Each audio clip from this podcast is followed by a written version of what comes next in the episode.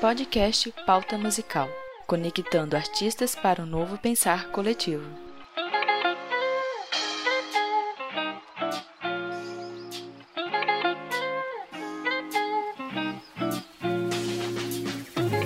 Quantas vezes você subiu no palco e bateu aquela tremedeira incontrolável que faz suar as mãos e não te deixa respirar direito? Ou quantas vezes antes de subir no palco você criou inimagináveis hipóteses de erros e falhas de memória? Será que é o olhar do outro? A falta de preparo? Hoje falaremos sobre o medo de palco. Eu sou a Bibiana Turquelo, violinista e uma das coeditoras do Pauta Musical. Na conversa de hoje, trouxemos alguém bem experiente no assunto. Carmelo de Los Santos é violinista gaúcho que atualmente vive nos Estados Unidos. Atua como professor, camerista e solista convidado de diversas orquestras.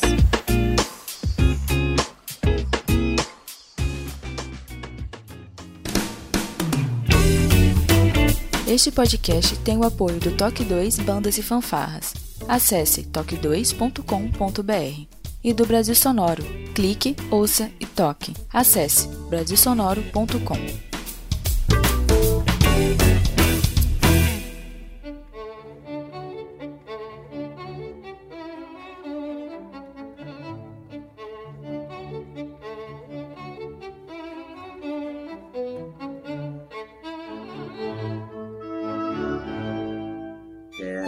Master, Carmelo, vamos falar sobre medo. Segundo tu, é o que mais te perguntam, né? É o que mais te pedem. É, é o que mais falam é sobre esse medo de tocar tal. É complexo, né? Porque se, se eu disser pra ti assim que eu não tenho nenhum medo de palco, eu estarei mentindo. Sim. E eu acho que qualquer pessoa, qualquer pessoa que entra no palco para executar algo que foi assim estudado por muito tempo, tal, é, vai ter um receio, né? Vamos entrar ali na. A gente olha as Olimpíadas, a gente vê o pessoal entrando na, sei lá, patinação. Os caras ensaiaram quatro anos para mostrar dois minutos, né? Isso assim, né? A gente treina, treina, treina para chegar na hora e mostrar, às vezes, assim, uma audição, dez minutos no máximo. Isso é cruel, é cruel, é muito cruel. Mas fala um pouquinho pra quem não te conhece. Quantos anos começou? Por que começou? Como que foi? Tá, para quem não me conhece, então, eu sou o Carmel de Los Santos, é, violinista, toco violino. Um, eu comecei aos quase 10 anos de idade, um mês para fechar 10 anos. E eu comecei porque eu queria tocar melhor que todo mundo ao meu redor. tem que ser honesto, né? A gente tem que falar. Sério? né? Não era pela música, não. Eu gostava de música, claro que eu gostava de música. Não foi aquela paixão pela música, para ser um canal dos anjos, não. Era pra eu ser melhor que os outros mesmo, porque eu fazia Suzuki, né? Uhum. Então eu vi os coleguinhas no livro 5 e eu no livro 1 um, eu queria ser melhor que todo mundo. Então. Tá, mas por que entrou na música? Tu tem família de músicos? Tenho, eu tenho. A minha mãe é professora. Minha mãe foi professora por muitos anos, aposentada da escolinha da OSPA, que ah, é a Orquestra Sinfônica de Porto Alegre, a escola da Orquestra Sinfônica de Porto Alegre. Uhum. Ela formou muita gente, inclusive lá dentro da, da, da Sinfônica, né? Então eu tinha música em casa.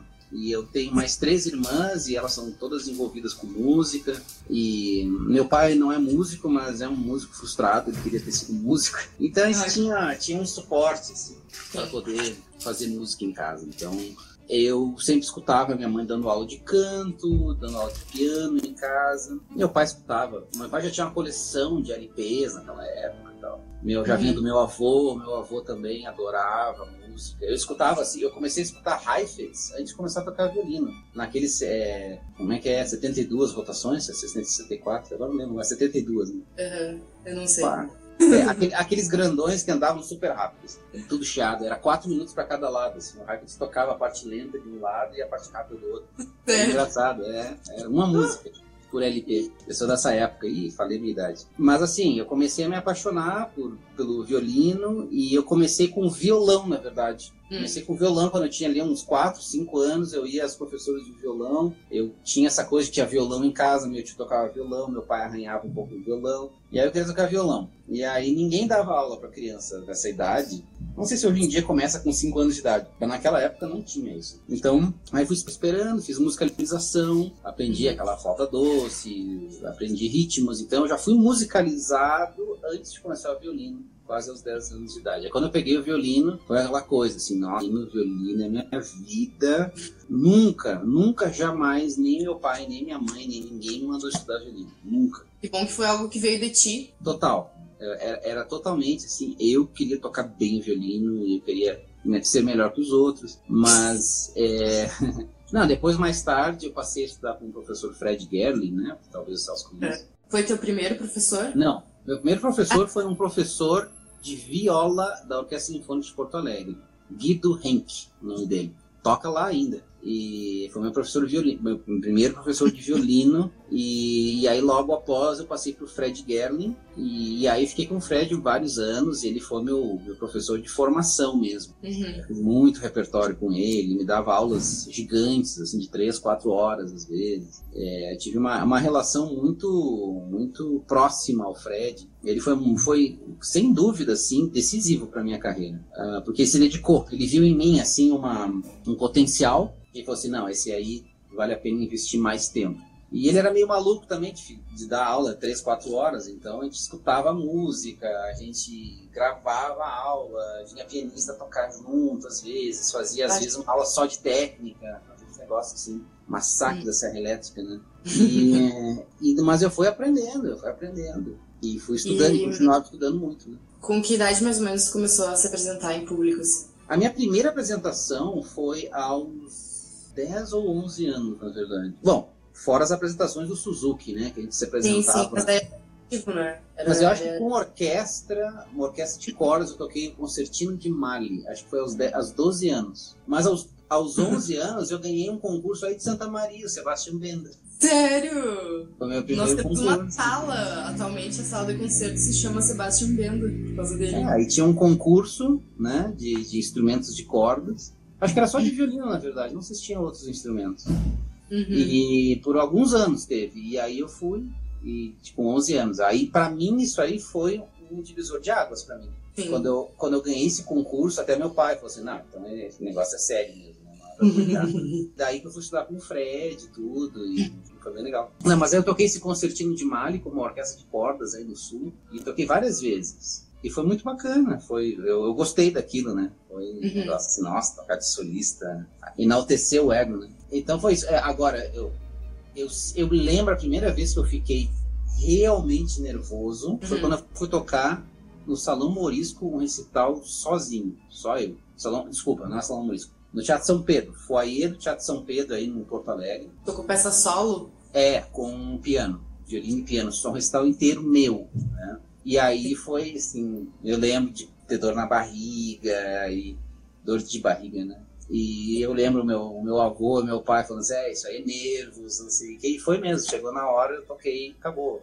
Todos os sintomas. Sim, e, sim. Pois é, aí depois mais tarde eu toquei é, solista com a Orquestra Sinfônica de Porto Alegre, aos 13 anos, depois fui fazendo outros concertos Ganhei Jovens Solistas da OSPA, toquei com a USESP, na antiga USESP, quando tinha uns 15 anos. Aí foi fazendo concursos tal, né, tocando aqui e ali e tal. Até chegar aos, aos 16, eu ganhei o Prêmio Eldorado. Foi o prêmio de música assim, mais importante que a gente já teve no Brasil, porque ele reunia todos os instrumentos, todos os instrumentos, percussão, sopros, piano, cordas, tudo. E fazia um saladão de 0 a 35 anos de idade, imagina, tinha gente com 30 e tantos anos tocando lá. E é, era, era muito legal, porque eles passavam ao vivo, tudo pela rádio, Rádio Eldorado, justamente. Tinha, não sei se existe ainda a Rádio Eldorado. E, uhum. então era muito legal, assim. O Roberto Minchu, que ganhou muitos anos atrás, como nosso regente brasileiro, o Menezes ganhou, tinha era assim, um concurso que tinha muita gente de, de, de destaque hoje em dia que ganhou esse concurso, né? Uhum. E ali para mim foi, nossa, é agora que eu vou fazer na minha vida. E, mas eu me preparava muito. Eu, eu não pensava muito em nervos. Nunca pensei tu é um capricorniano bem nato, né? Bem metódico. Tô. Vai, vai começar aí com a astrologia agora. Vamos entrar pra astrologia quer, agora. Tu quer saber o meu ascendente?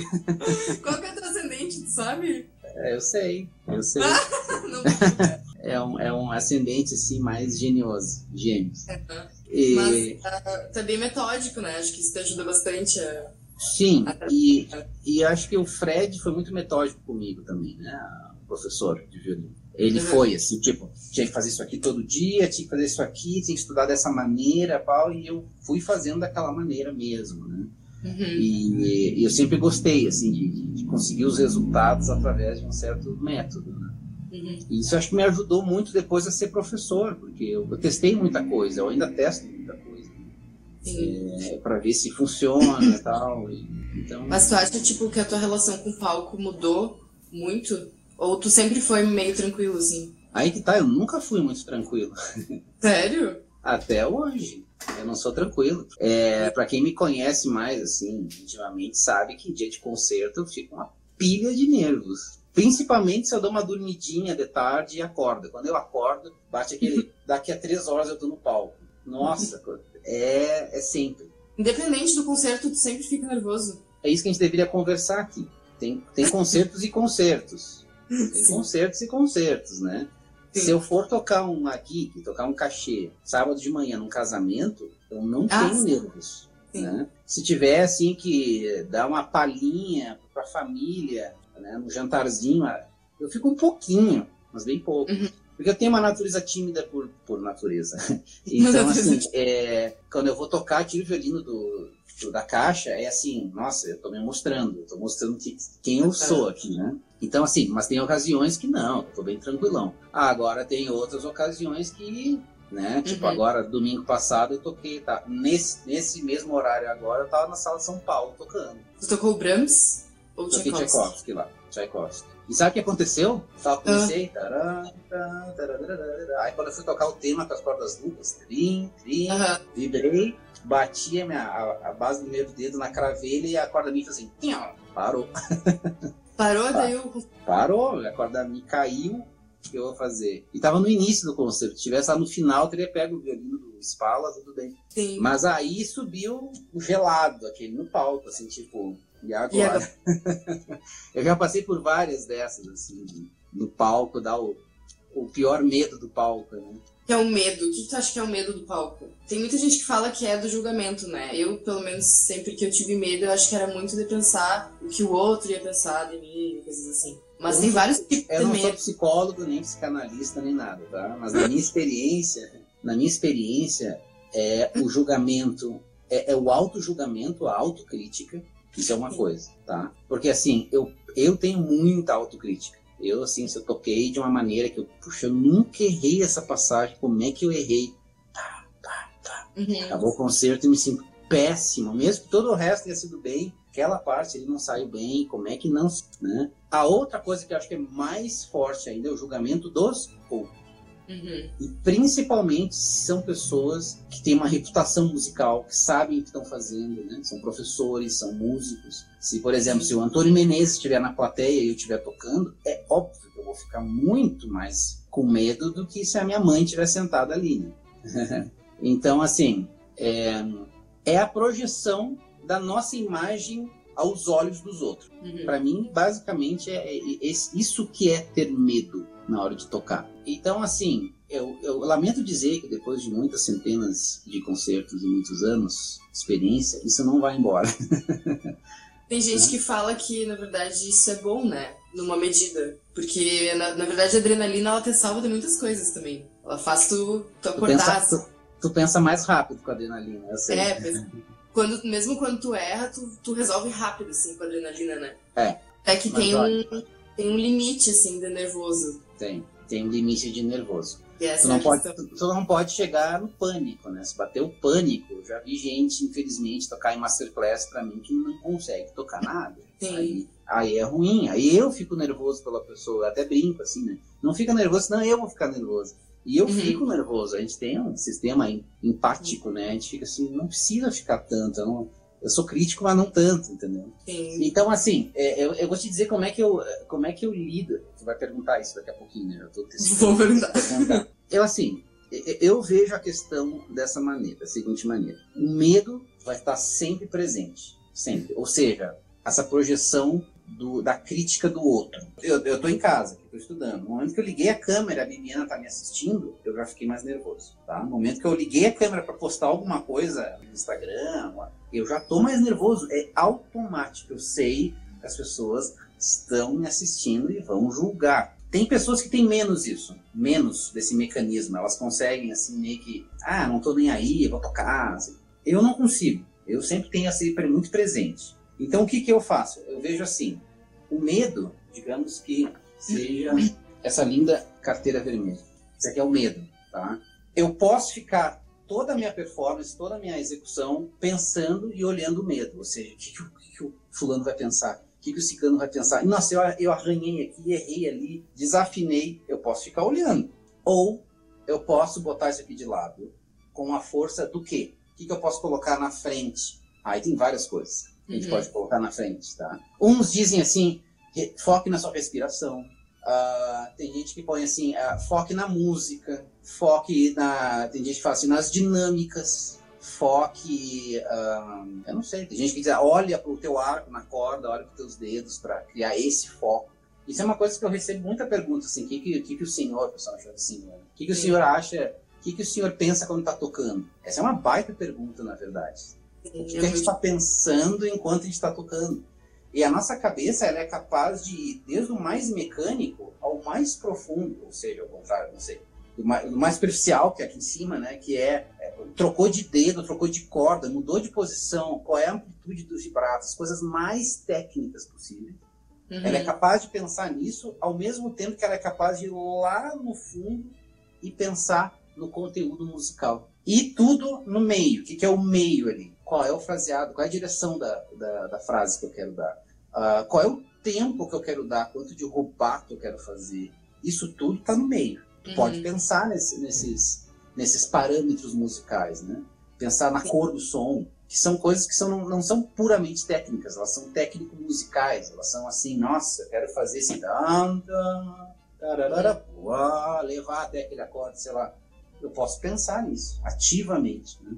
Uhum. Eu acho que tudo isso que eu falei agora pode fazer com que isso aqui esteja na periferia. Ou seja, tu meio que arrasta isso aqui para o lado. Como é que a gente vai exercitar essa capacidade? Porque não vai chegar na hora e simplesmente vai assim, não, agora eu vou pensar em tal coisa e vai, vai sumir. A gente pode até fazer no palco, mas eu acho que a gente tem que estudar esse tipo de coisa. Uhum. Tu vê que o negócio está ficando mais complexo, né? Sim. A gente não estuda muito performance, né? A gente fica muito muito naquela coisa da técnica, técnica, técnica e não, e não se expõe a, ao tá, vamos ver agora o que, que acontece. Exatamente. Até por não saber como fazer isso, entende? Uhum. Paul Hobart. Pensar em um naipe da orquestra que está te puxando pra frente ou pra trás te atrapalha.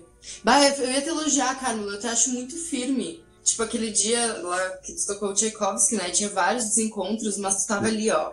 Tu não vai pra trás, não vai pra frente. Aconteça o que acontecer, tu tá no teu tempo, entende? E a galera que se encontre.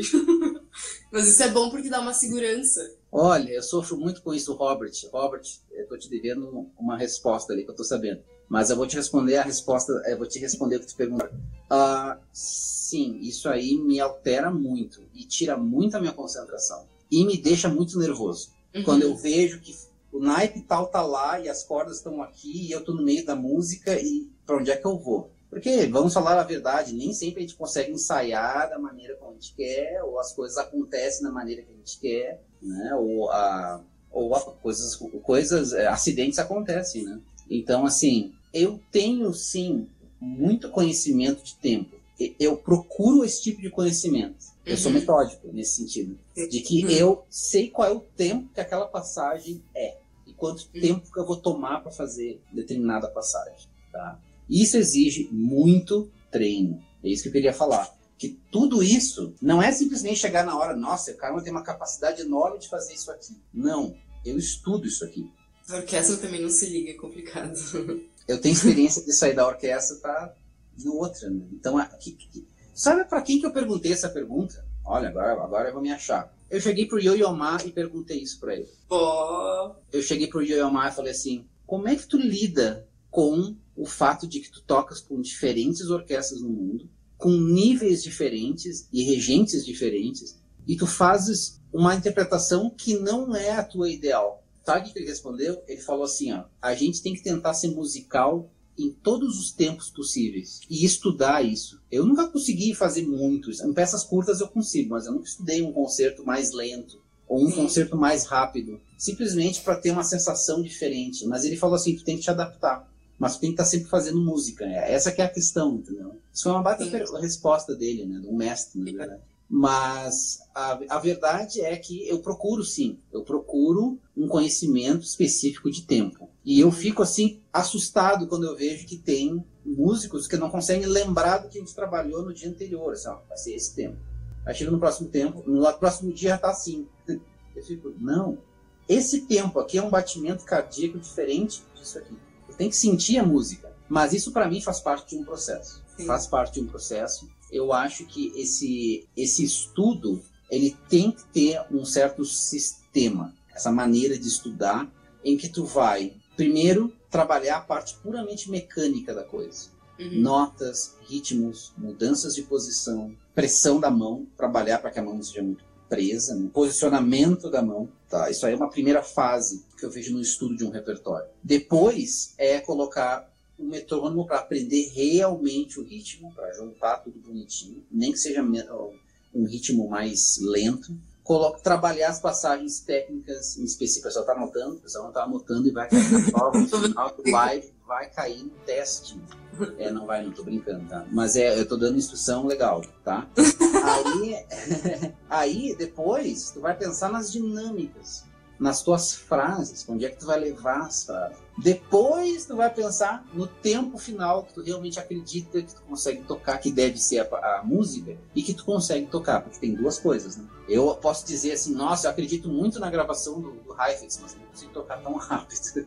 Entendeu? Então, assim, até que ponto aquilo ali se torna teu. E o último estágio, o último estágio é, isso é o mais importante, qual é a mensagem da música para vocês, para nós. Porque só aí que a gente realmente conecta tudo. Quando, quando eu escuto um Mozart, por exemplo, é, o que, que o Mozart o que quer dizer aquilo para mim? Quantas vezes eu estava agora em Campos do Jordão, passei dando aula lá duas semanas, e lá em Lages também, né? Estava lá em Lages. É, quantas vezes eu, é, é, eu chego e pergunto para a pessoa assim: ah, o que, que esse Mozart em Sol maior quer dizer para ti? O que quer dizer a abertura disso aqui? A gente tem dificuldade de, de, de explicar o que, que a gente sente, porque a gente já começa a pensar, não, o arco tem que ser para baixo, porque é, é, é clima inteira, ou é o ângulo, ou não sei o quê, para tudo. Uhum. A gente tem que pensar no conteúdo musical, e para mim, esse é o principal fator, força, que faz com que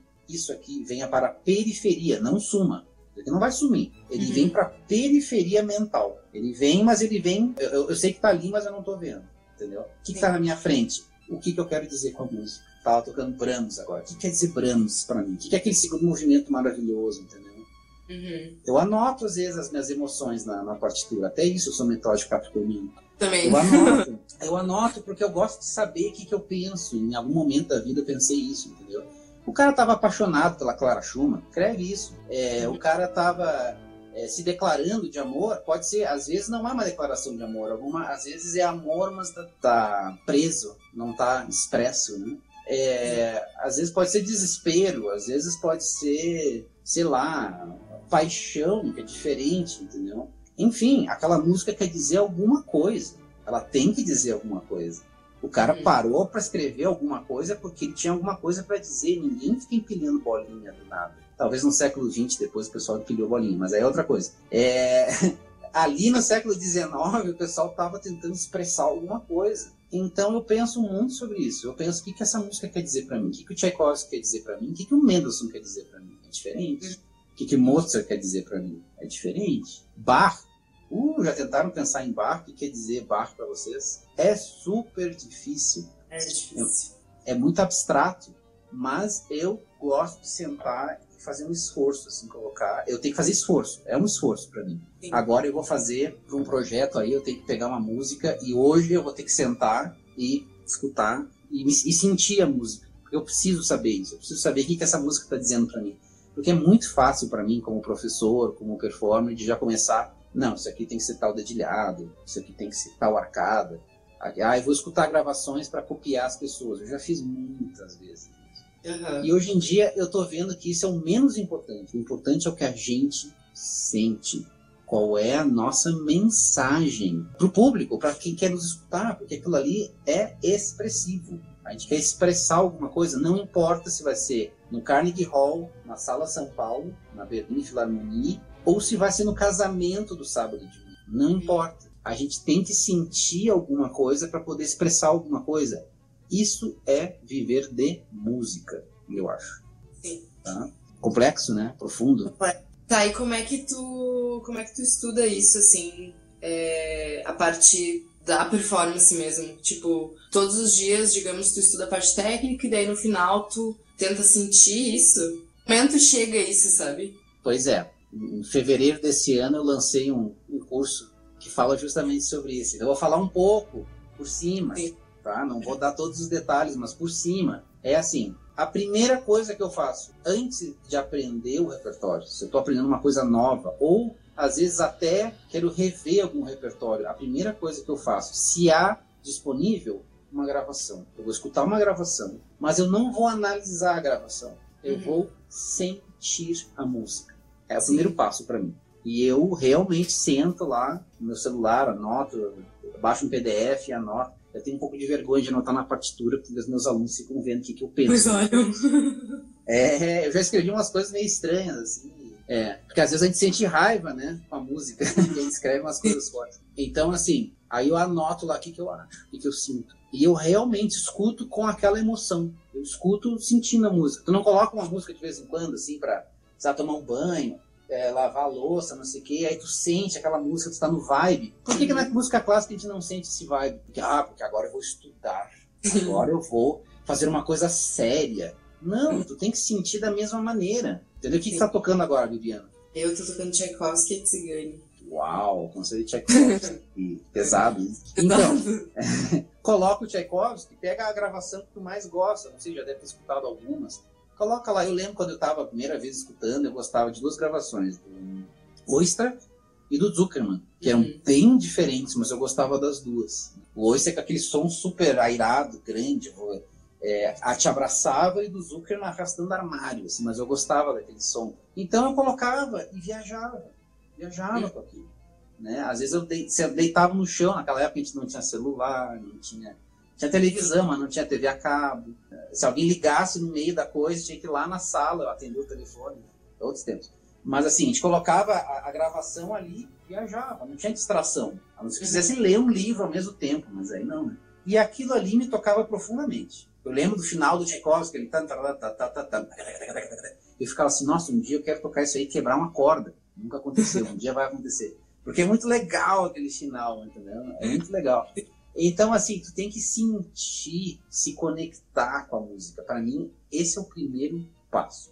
Vai demorar um dia, de repente, para fazer isso sem pegar no violino? Vai. Azar. Eu tenho, às vezes, essa, essa ansiedade. Nossa, eu tenho que tocar isso aqui daqui a duas semanas. Eu vou perder um dia fazendo isso. Minha experiência me diz que vale a pena per perder esse dia, porque a tua conexão com a música é completamente diferente. É isso que eu queria dizer em relação ao que eu tinha falado no início. Como é que a gente vai praticar isso aqui, o medo de lado? No palco, é muito difícil de fazer isso aqui e colocar na periferia, simplesmente. Como é que a gente vai treinar isso? Estudando isso. Estudando isso. O que, qual é o primeiro passo? É tu já colocar na tua frente o que tem de mais íntimo teu, que é a tua emoção e o que tu sente com a música, entendeu? Começa com isso. Começa com isso, tá?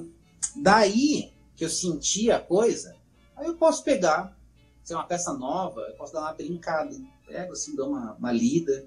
É, se eu já toquei aquilo ali, eu dou uma relida, assim, tipo, mas vamos viajar. Qual é a, qual é a sensação daqui? Eu não quero ficar analisando nada, sem análise, só brincando, tá? Ah, eu não consigo tocar essa passagem, tudo bem. Pula aquela passagem.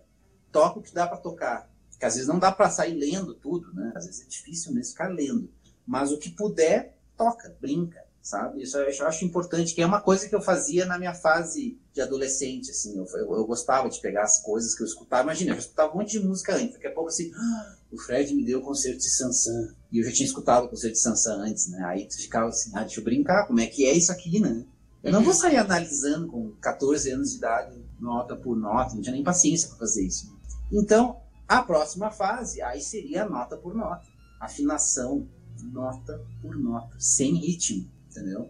Isso aqui é muito modular. Eu, não, eu, é eu estou saindo um pouco da tua pergunta. Não tem como eu te dar uma fórmula que tu vai fazer diariamente, porque depende de quanto tempo que tu tem né, disponível. Uhum. Eu vou começar a tocar nota por nota. Aí o pessoal me pergunta, ah, o senhor faz toda a peça primeiro ou faz só a primeira página? Eu, muito metódico, sempre gostei de fazer tudo uma coisa só. Hoje em dia, não.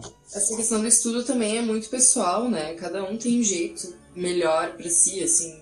Não tem como tu dar o teu método de estudo e dizer façam assim. Porque é teu, né? É teu jeito que funciona para ti, assim. Tem que, cada um tem que ter o seu método, eu Concordo. acho. Plenamente, plenamente. Tanto que antigamente eu passava dois, três dias só tocando as notas de tudo. O Tchaikovsky eu fiz isso várias vezes, só nota por nota, afinando. Eu lembro de uma vez, várias vezes na verdade, chegar no final do dia, apagar as luzes do meu quarto, deixar tudo num breu, tudo num escuridão, e tocar nota por nota, para realmente focar o, o, sentido do ouvido, né?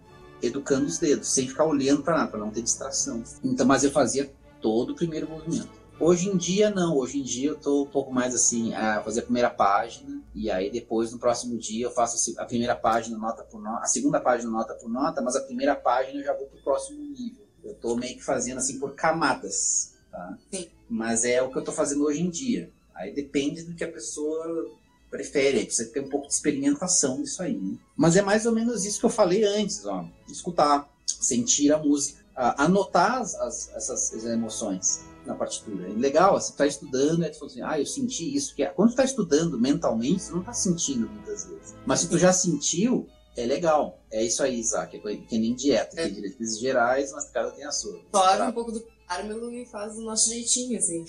É, mas aí que existe, por isso que existe o professor. O professor é. vai ajeitar. Eu tenho alunos que eu sei que são absolutamente cerebrais. Eles precisam Sim. da coisa bem certinha. Tem gente que é maluca que vai tocando, tocando, só quer tocar. Aí eu tenho que realmente, vem aqui, faz isso aqui. Para a próxima aula você vai me trazer essa página e metade da outra. Eu sou bem, bem jardim de infância, porque eu sei se não a pessoa fica, sabe? Aí tem essa fase de nota por nota, com afinação. Depois tem a, a fase de colocar metrônomo, um ritmo, para aprender os ritmos corretamente. Depois vem a questão de fraseado. E o fraseado eu tenho que pensar. Peguem uma, uma sonata de Bach, por exemplo, não tem nada escrito. E aí, como é que eu vou fazer? Ah, vou, vou seguir o que o professor mandou, ou a professora mandou. E aí vai cair na, naquela perguntinha ali que o Israel colocou, se é obrigado a usar as arcadas escritas na partitura.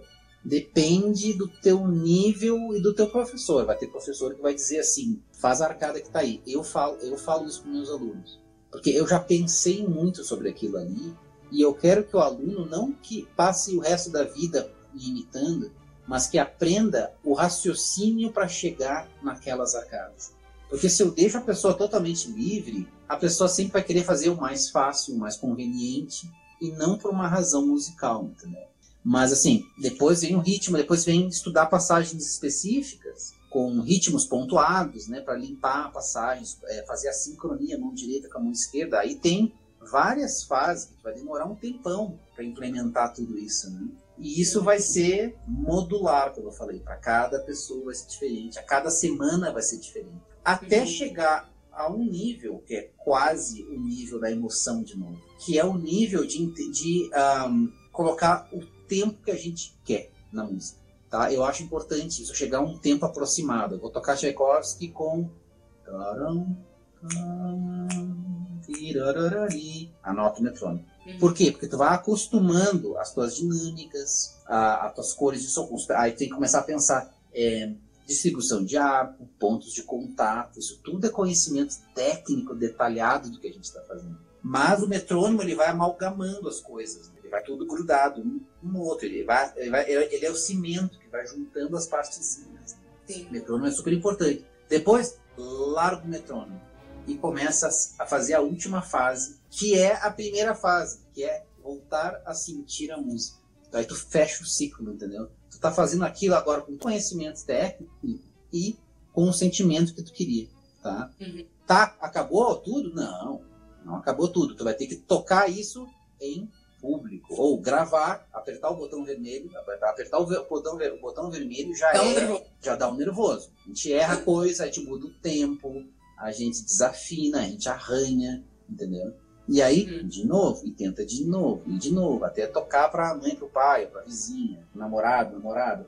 É, depois toca numa audição interna, até tu conseguir chegar num palco. E é assim mesmo, tem que tentar várias vezes. Ninguém sai do estudo para tocar, mais Tchaikovsky. Impossível, impossível, não tem como. É muita é, coisa eu ia, pra... Eu ia te perguntar uma coisa que uma vez eu ouvi falar e que eu senti depois bastante isso. Hum. A questão, tipo, de amadurecer uma peça depois que tu expõe ela a público. Uhum. Tá, tu sente isso? Que ela amadurece uhum. depois que... Mas por que? Eu não consigo entender qual é o sentido disso. Sabe por quê? Porque a gente tenta fazer X. O que sai em público é sub-X. Nunca é X. É sempre uhum. menos, tá? Por mais que. Tu só consegue fazer X se tu tocou 10 vezes sem parar, tá? Hum. Já aconteceu comigo, de tocar, tocar, tocar, tocar, tocar, tocar, até conseguir chegar à minha interpretação. E, inclusive, a primeira peça que aconteceu isso comigo foi Mozart número 13. Eu lembro que eu toquei num concurso lá em Portugal, na primeira fase. Eu usava muito 13 nas primeiras, nas primeiras fases dos concursos que eu fiz. E eu lembro que eu toquei nesse concurso, assim, foi o mais perfeito que eu já toquei na minha vida, assim, foi... E eu tava nervoso. Mas eu sabia tanto que eu estava fazendo que não tinha, não tinha como errar aquilo ali, sabe? Tava absolutamente pá, em cima. Foi uma sensação maravilhosa. Eu toco exatamente como aquele, aquele Mozart 3 que eu toquei há 10 anos, 15 anos atrás. Não, não consigo tocar mais. Sabe por quê? Porque eu não sou mais a mesma pessoa. Eu recebi influências diferentes, eu escutei outras coisas de Mozart, a ponto de que eu vou, eu vou pegar o Mozart número 3 hoje e ficar assim: ah, não, eu vou fazer isso aqui diferente eu acho que é intrínseco da nossa natureza tu buscar algo diferente, porque não é só buscar diferente, a gente é diferente, a gente está mudando, entendeu? Então, o meu Tchaikovsky, eu, eu usei o Tchaikovsky como concurso, concurso Eldorado, né, quando eu tinha 16. Uh, não é o mesmo Tchaikovsky de hoje. Né? Não é mesmo. Não é mesmo. Tá? É a mesma pessoa? É, mas não é, a mesma, não é o mesmo conceito de Tchaikovsky. Então, tu tem que readaptar tudo isso que eu falei agora, entendeu? De sentimento, de até conhecimento de estilo vai entrar na hora de fazer os fraseados, sonoridade, né? Eu tenho diferentes sons hoje em dia, eu tenho diferentes tipos de vibrato que eu não tinha antes, eu tenho uma ideia de afinação diferente que eu tinha antes também. Tudo mudou, entendeu? Então, eu tenho que fazer esse ciclo de novo. Por isso que ele não é um ciclo que faz assim e acabou. Ele é um, uma espiral, na verdade, porque ele vai fazendo assim, ó. Tu uhum. vai galgando tu vai galgando alturas maiores, entendeu? Mas sempre fazendo um ciclo. Tu tem, tem, tu tem que fechar esse ciclo. Eu não posso pegar o Tchaikovsky hoje simplesmente tocar. Não, tenho que pegar, quebrar, bater pedra, quebrar pedra de novo, nota por nota. Não tem, não tem como não. Mas eu acho que essa questão do amadurecimento, o amadurecimento é justamente isso, que a gente tem um conceito diferente da música depois de um tempo. Tá? Se isso não aconteceu ainda, tu está muito apegada aos, aos teus conceitos uhum. anteriores. E tem pessoas que se apegam mais que outras. Eu lembro, eu sei, por exemplo, a Hilary Ham, o primeiro CD que ela, que ela lançou, primeira gravação, foi Bach. Ela tinha 16 anos, eu acho. E tem uma bela chacona de Bach ali. Eu escutei ela há uns três anos atrás, aqui, aqui no Novo México, tocando um recital, e ela tocou a chacona de Bach de novo. Absolutamente a mesma coisa, igual. Parece que ela não mudou nada. Uhum. Poucas coisas que eu não consegui assim, realmente notar. Mas é a quebra de som, é a mesma sustentação dos acordes. Deve ser provável, muito provavelmente as mesmas arcadas. Os tempos eram praticamente os mesmos. Ou uhum. seja, ela é muito firme naquilo que ela quer dizer, né? Ela quer dizer daquela forma e ela vai continuar dizendo daquela forma. Então tem gente que muda mais que outras, tem mais facilidade de se adaptar. Eu, vi, eu escutei, por exemplo, Carmignola, um italiano é, fab, é, fabuloso que toca é mais no estilo de época tal. Uh, eu escutei ele tocando com o Abado, uma gravação mais de mais é, clássica, mais perto do barroco clássico, né? Que ele fez há uns 10 anos atrás e uma que ele fez há dois anos atrás. Completamente diferente. A mesma pessoa, entendeu? E eu fiquei assim, que estava muito melhor que com o Abado. Imagina, é com o Abado, mas ele tentou fazer uma coisa com o Abado que era muito assim, estilo, estilo, estilo, e agora ele está mais ele ele vibra mais, ele faz mais legato, mais, às vezes ele faz até um portamento. E eu fico assim, nossa, que coisa mais linda que tá agora. Então, um cara que cresceu, entendeu? Eu admiro muito essas pessoas que conseguem, depois de tanto tempo. É, Carminhola, herói, alguém escreveu aí. Realmente, o Carminhola é fantástico. Sabe quando é que ele começou a carreira dele? Depois de ah. velho. Não sei idade justamente, mas foi depois de velho. Depois ah, de maduro. É coisa... Não dizer velho, senão vou me chamar de velho, mas depois de maduro.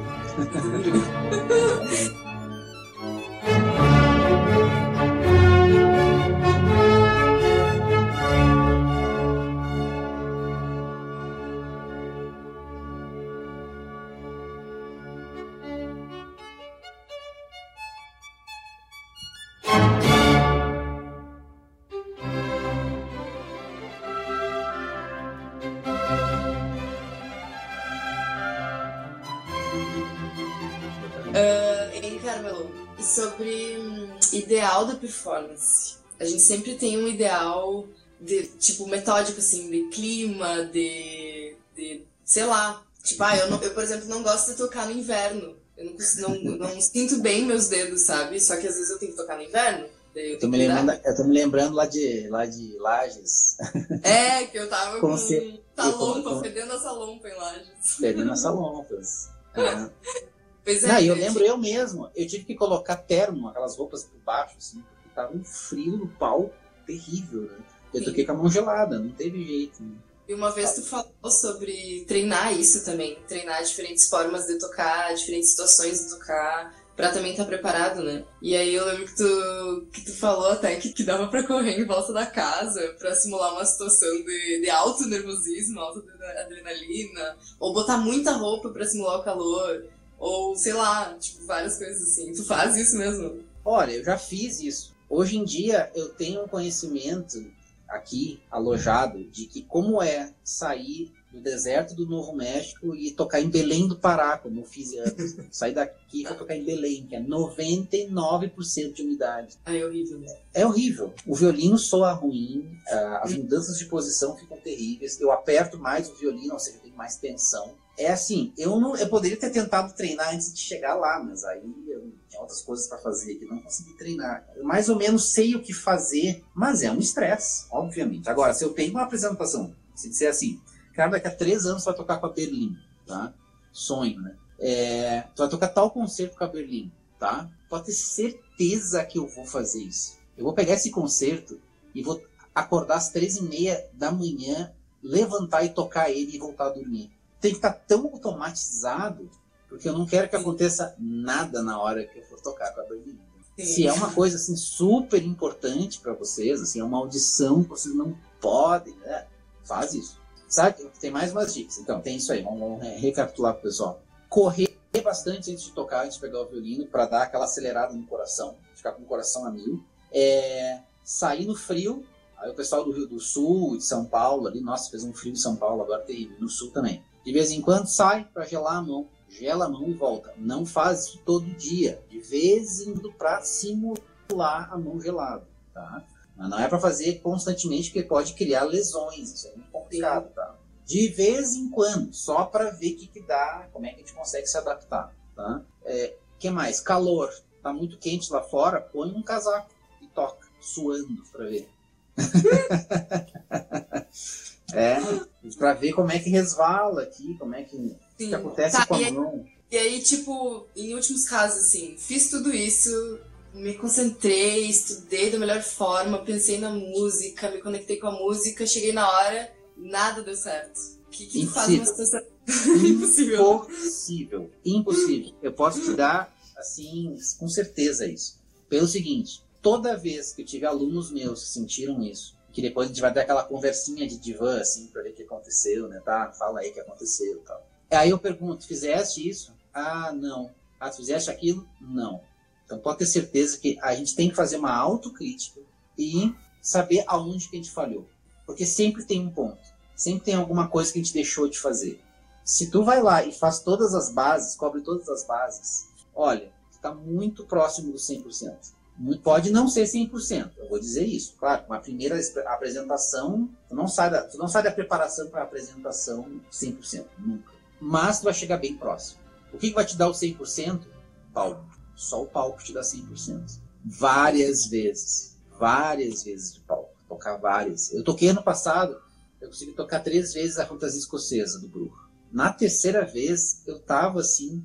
Brincando. Tranquilaço, tranquilaço Aí eu fico pensando, imagina uma, uma Anne Sophie Mutter, um Joshua Bell, um Wenger, toca o mesmo concerto numa temporada, assim, tipo, sei lá, 12 vezes o concerto. Uhum. Como que a pessoa vai ficar realmente nervosa depois da terceira, quarta vez? É quase impossível.